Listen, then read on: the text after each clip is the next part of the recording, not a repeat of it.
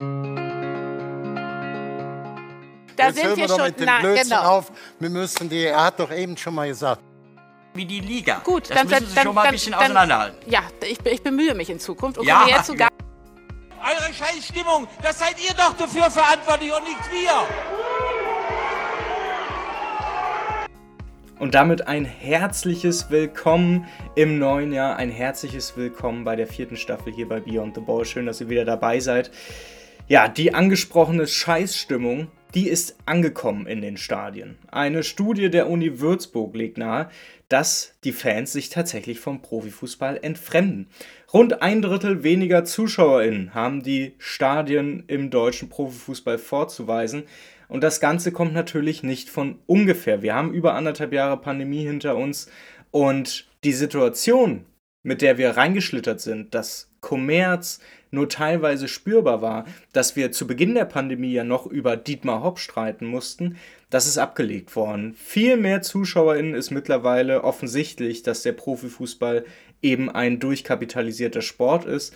Und das wäre vielleicht eine grundsätzliche Erklärung dafür, warum weniger Leute in die Stadien gehen. Die Politik scheint dadurch ganz offensichtlich angekommen zu sein in den Stadien. Noch nie haben sich so viele Menschen über die Kommerzialisierung im Fußball aufgeregt und daraus eben auch gerade benannte Konsequenz gezogen. Und wenn wir mal überlegen, wie dieser Podcast hier begonnen hat vor exakt 364 Tagen, dann ging es um den Beweis, dass Politik im Sport ist. Doch äh, ja, mit diesem Blick auf ein Jahr danach lässt sich dann eben auch sagen, ganz so einfach ist die Frage mitunter gar nicht zu beantworten.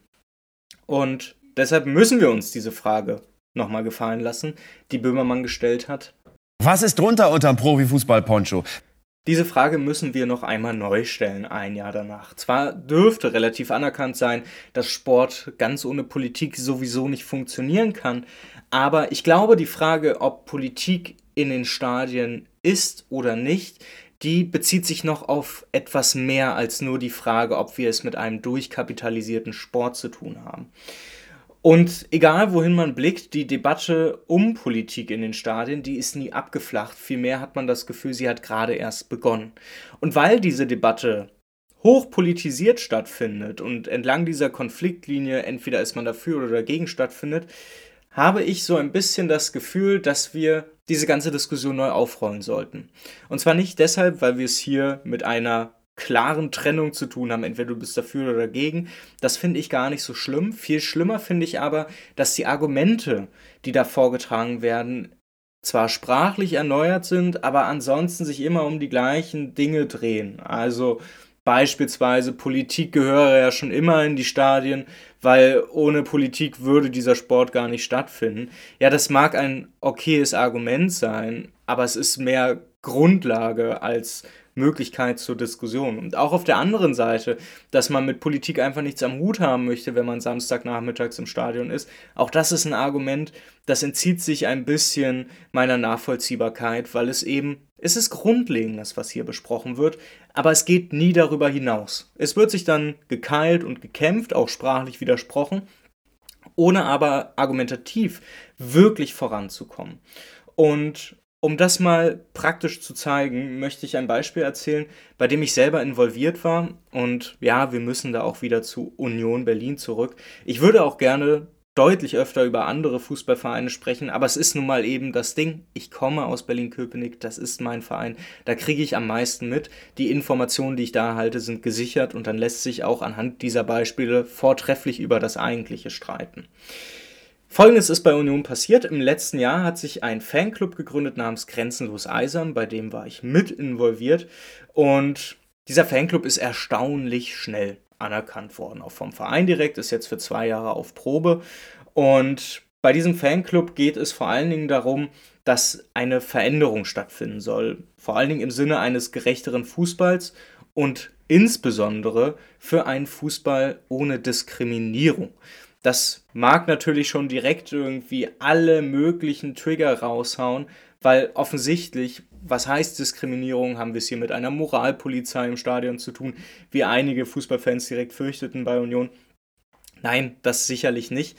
Aber innerhalb dieser sehr heterogenen Fanszene bei Union Berlin konnte man schon feststellen, dass es sehr, sehr viele Streitigkeiten gab. Nicht nur der Verein tut sich sehr schwer damit, sondern eben auch viele Fußball- und vor allen Dingen viele Union-Fans. Wenn man einen Blick in das Union-Forum werfen möchte, was ich eigentlich niemandem raten will, der, der sich nicht irgendwie ganz dolle mit Union identifiziert und da unbedingt einen Blick reinwerfen will, ähm, da kommt eben dann dieses Bild auf, dass zu diesem Fanclub ein, ich würde mal behaupten, mittlerweile 40-seitiger Thread existiert, bei dem es dann darum geht, wie schlimm dieser Fanclub sei und dass diese ganzen linksgrün versifften Leute raus, äh, rausgeschmissen werden müssten. Ich glaube, es gab so mal die Behauptung, dass dieser Fanclub Grenzenlos Eisern ein U-Boot von Red Bull Leipzig wäre. Das ist fast schon sehr gute Satire, möchte man meinen. Aber das ist verfehlt. Und das ist genau der Punkt, auf den es heute hinausgehen soll. Es geht eben um die Frage, warum Politik irgendwie in die Stadien gehört oder vielleicht auch nicht. Und vor allen Dingen geht es darum, mal entlang dieser Konfliktlinie aufzulockern und sich zu fragen, gibt es denn so einen Graubereich zwischen alles ist politisch im Stadion und hier ist nichts politisch, ich will meinen Samstagnachmittag wieder haben. Ich glaube, dass es für diesen scheinbaren Widerspruch mittlerweile Ansätze gibt. Auch um die Ursachen dieser Debatte zu verstehen. Und genau darum soll es heute und in der nächsten Folge gehen.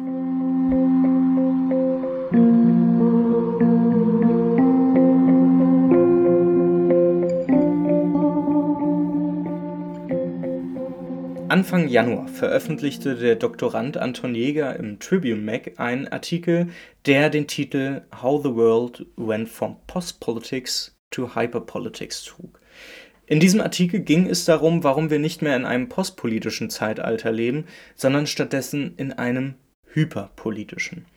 Mittlerweile gibt es auch eine deutsche Übersetzung im Jacobin Magazin, die Verlinkung findet ihr in den Show Notes, und dieser Artikel beschäftigt sich ganz grundlegend damit, warum wir als Gesellschaft mittlerweile hyperpolitisiert sind.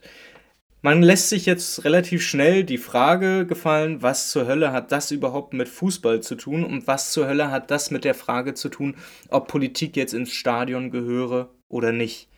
Ich glaube, die Übertragung fällt relativ schnell leicht, denn es geht am Ende darum, dass Anton Jäger erklärt, dass wir es in einem hypermoralistischen Zeitalter gerade zu tun haben, in dem alles durchpolitisiert ist. Er spricht davon, dass wir 2008, rund um 2008, einen Wandel erlebt haben, der sich jetzt erst im Nachhinein ganz gut erklären lässt, denn bis dato waren politische Debatten tatsächlich ja an die Seitenlinie gedrängt. Also genau das, was sich so Leute wie Colin Crouch, der die Postdemokratie schrieb, vorgestellt haben. Es wären nur noch PR-Teams damit beschäftigt und das Politische, das eigentlich wie selbstverständlich unser Leben bestimmt, das wird an die Seitenlinie gedrängt, beziehungsweise es wird so getan, als wenn wir es nicht mehr mit Politik zu tun hätten. Heutzutage ist das Politische wieder überall und damit lässt sich eben das Fazit ziehen, dass das postpolitische Zeitalter geendet sein muss. Wenn wir uns allein die Black Lives Matter Debatten seit anderthalb, zwei Jahren angucken, dann können wir an diesem Beispiel schon feststellen, dass diese postpolitische Verdrossenheit, von der immer noch viel die Sprache ist, ja eigentlich gar nicht mehr sein kann. Wir haben es wieder damit zu tun, dass Menschen auf die Straße gehen und aufzeigen, dass sie eine Gesellschaft verändern wollen. Und wir haben auch auf der anderen Seite Leute, die auf die Straße gehen, die irgendwelche Corona-Diktaturen herbeischwurbeln. Das mag zwar auf den ersten Blick einfach nur katastrophal wirken, aber es zeigt eben auch, dass wir es mit einer hyperpolitisierten Gesellschaft zu tun haben, die eben wieder in politischen Dimensionen denkt. Aber und das ist der große Punkt. Anton Jäger glaubt oder stellt die These auf, dass wir es nicht mit einer Repolitisierung im Sinne des 20. Jahrhunderts zu tun haben. Weil wenn wir uns überlegen, wie eine Politisierung im 20. Jahrhundert aussah, dann denken wir automatisch an Massenbewegungen. Wir denken an, die, an den Aufbau von Gewerkschaften, an deren Rolle als Gegenmacht. Wir reden über viele Arbeitskämpfe. All das findet ja heutzutage gar nicht statt. Und auch in den letzten Jahren wäre es vermessen zu behaupten, wir hätten genau sowas wieder. Ja, Black Lives Matter mag in, in irgendeinem Sinne noch eine richtige Massenbewegung sein, aber eben doch nur punktuell. Was Anton Jäger stattdessen glaubt, lässt sich relativ einfach zusammenfassen, denn er schreibt übersetzt, heutzutage ist alles politisch. Und doch, auch wenn Menschen auf so vielen Ebenen politisiert erscheinen, sind nur wenige in diesem Typ organisierter Interessenskonflikt involviert, den wir mal als klassische Politik im Sinne des 20. Jahrhunderts gesehen haben. Und was Anton Jäger damit meint, ist, dass sich Gesellschaften nicht mehr anhand des Grundkonflikts Kapital versus Arbeit politisieren, sondern es stattdessen auf eine eher individuelle Art und Weise machen. Und in vielerlei Hinsicht scheint irgendwie die Lehre aus dieser postpolitischen Ära darin zu bestehen, dass Politik zwar wieder in den öffentlichen Raum eingeführt werden muss, aber es sorgt eben auch dafür, dass wir kein Wiedererleben von Massenorganisationen erleben. Und das Ganze bleibt irgendwie so ein bisschen gefangen. Das heißt zwar nicht, dass Großereignisse nicht kritisch überprüft werden. Ganz im Gegenteil, wir sehen es bei Katar, wir sehen es bei den Olympischen Winterspielen. Jedes große Ereignis wird auf seinen ideologischen Charakter wieder überprüft und auch das führt ja zu Kontroversen, wie wir es an der Frage rund um Boykottieren ja oder nein auch sehen. Ähm, aber das Ganze findet in immer klarer umrissenen Lagern in den sozialen Medien statt. Und das ist genau der Prozess, über den wir sprechen müssen. Denn Hyperpolitik zeichnet sich nicht dadurch aus, dass wir eine, ja, in normativ gesehen eine gute Politisierung erreichen, im Sinne von, wir gucken uns die Ursachen solcher Probleme an und versuchen uns anhand dieser Ursachen irgendwie auszurichten, sondern Hyperpolitik zeichnet sich durch den spezifischen Fokus auf zwischenmenschliche und persönliche Sitten, seinen unaufhörlichen Moralismus und seine Unfähigkeit aus, kollektive Dimensionen zu durchdenken, um zu kämpfen. Und genau das ist das Problem, was wir stärker in den Fokus stellen sollten. Hyperpolitik bedeutet am Endeffekt einfach nur, dass wir in einer Ära leben, in der wir zwar offensichtlich alle wieder repolitisiert sind, aber nicht im Sinne kollektiver Dimension. Nicht im Sinne von, Mensch, wir Fußballfans stecken ja alle im selben Boot, weil der Profifußball und so wie er funktioniert, uns einerseits ausbeutet, uns andererseits aber eben auch als Konsumentinnen braucht. Stattdessen geht es dann mehr darum, dass wir gegenseitig auf dem Finger miteinander zeigen, wer immer noch von Frau und Mann spricht oder wer über Cis redet und wer da solche Begriffe nicht nutzt, wer gendert und wer nicht. Das alles wirkt etwas dumm weil um die eigentlichen Probleme dann gar nicht gesprochen wird. Und genau das ist das Problem, über das wir hier so oft sprechen müssen. Und genau das ist es auch, was die Grundlage dafür ist, wie wir die Frage beantworten können, ob Politik jetzt ins Stadion gehört oder nicht. Weil am Ende wenn man das versucht auf den Fußball zu übertragen, was wir in der nächsten Folge natürlich noch ausführlich machen wollen, aber da lässt sich schon feststellen, dass die ganze Beantwortung der Frage, ob jetzt alle Leute die Politik raus aus den Stadien haben wollen, so, so dumm und so schlecht sind, so wirkt das tatsächlich nicht. Und genau da ist dieser Graubereich, über den wir sprechen müssen. Denn Hyperpolitik bewirkt dann auf dem Fußball, dass dieser ständig politisch sein soll und dass dann auch gerade von Verbänden deren Funktionärinnen und auch von Unternehmen in Form ständiger moralischer Appelle und PR-Kampagnen eben auch geschieht. Wir erinnern uns an dieses komische Regenbogen-Fiasko, was wir bei der letztjährigen EM miterleben durften, als die UEFA sich erst lange sperrte und dann aber mal alle Unternehmen, jede einzelne PR-Agentur darauf aufgesprungen ist, um dann schnell nochmal zu zeigen, ey Leute, wir stehen aber politisch auf der richtigen Seite. Das gleiche auch beim Coming Out vom australischen Profi Josh Cavallo, wo sich die gesamte Profifußballwelt mit ihm solidarisierte, aber bis heute nichts an den Strukturen geändert wurde, damit es für schwule, lesbische, eben nicht heterosexuelle Profi- und LeistungssportlerInnen einfacher gemacht wird, ein Coming Out zu haben. Davon kann man sich als Fußballfan tatsächlich auch genervt fühlen, weil diese Art von Politik, das ist keine Politik, die aus, aus der Breite der Gesellschaft kommt, sondern sie kommt eben teilweise auch oder sie wird gezielt gefördert von Verbänden und vor allen Dingen eben auch von Unternehmen.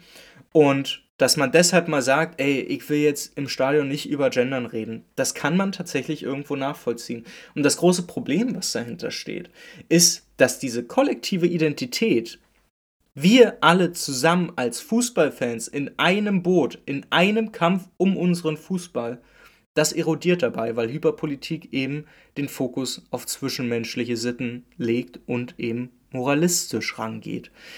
Das ist ein Problem, wozu sich eigentlich nur eins sagen lässt. Bitte nicht.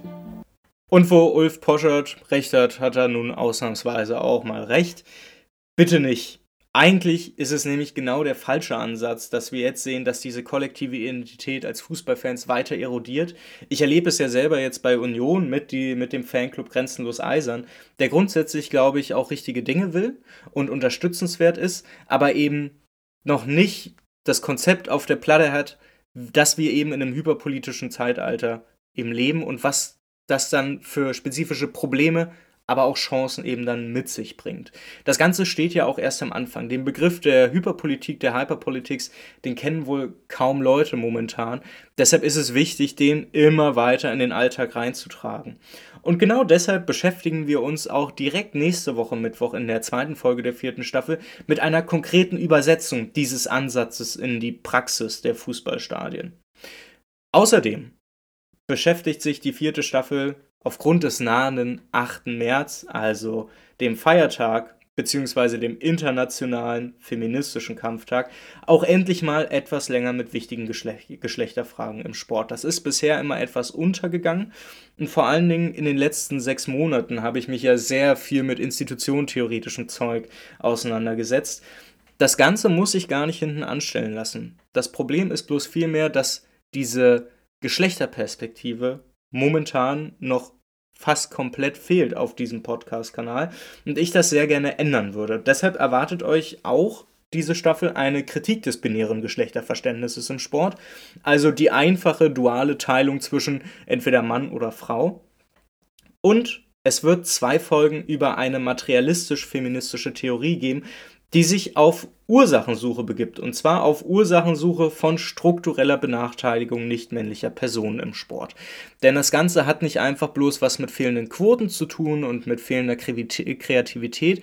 Es geht am Ende nämlich natürlich auch um die Institutionen des Sports, die eben eine heteronormative und vor allen Dingen eine antifeministische Agenda verfolgen, strukturell, und da lohnt es sich, das anzugucken. Ansonsten lässt, habe ich eigentlich gar nicht so viel zu sagen. Natürlich, noch sehr wichtig, es gibt ab sofort das Format Beyond the Ball Weekly. Jeden Montag ab 18 Uhr auch auf diesem Podcast zu hören. Da gibt es einfach eine kritische Beleuchtung tagesaktueller Geschehnisse im Sport, maximal 10 Minuten.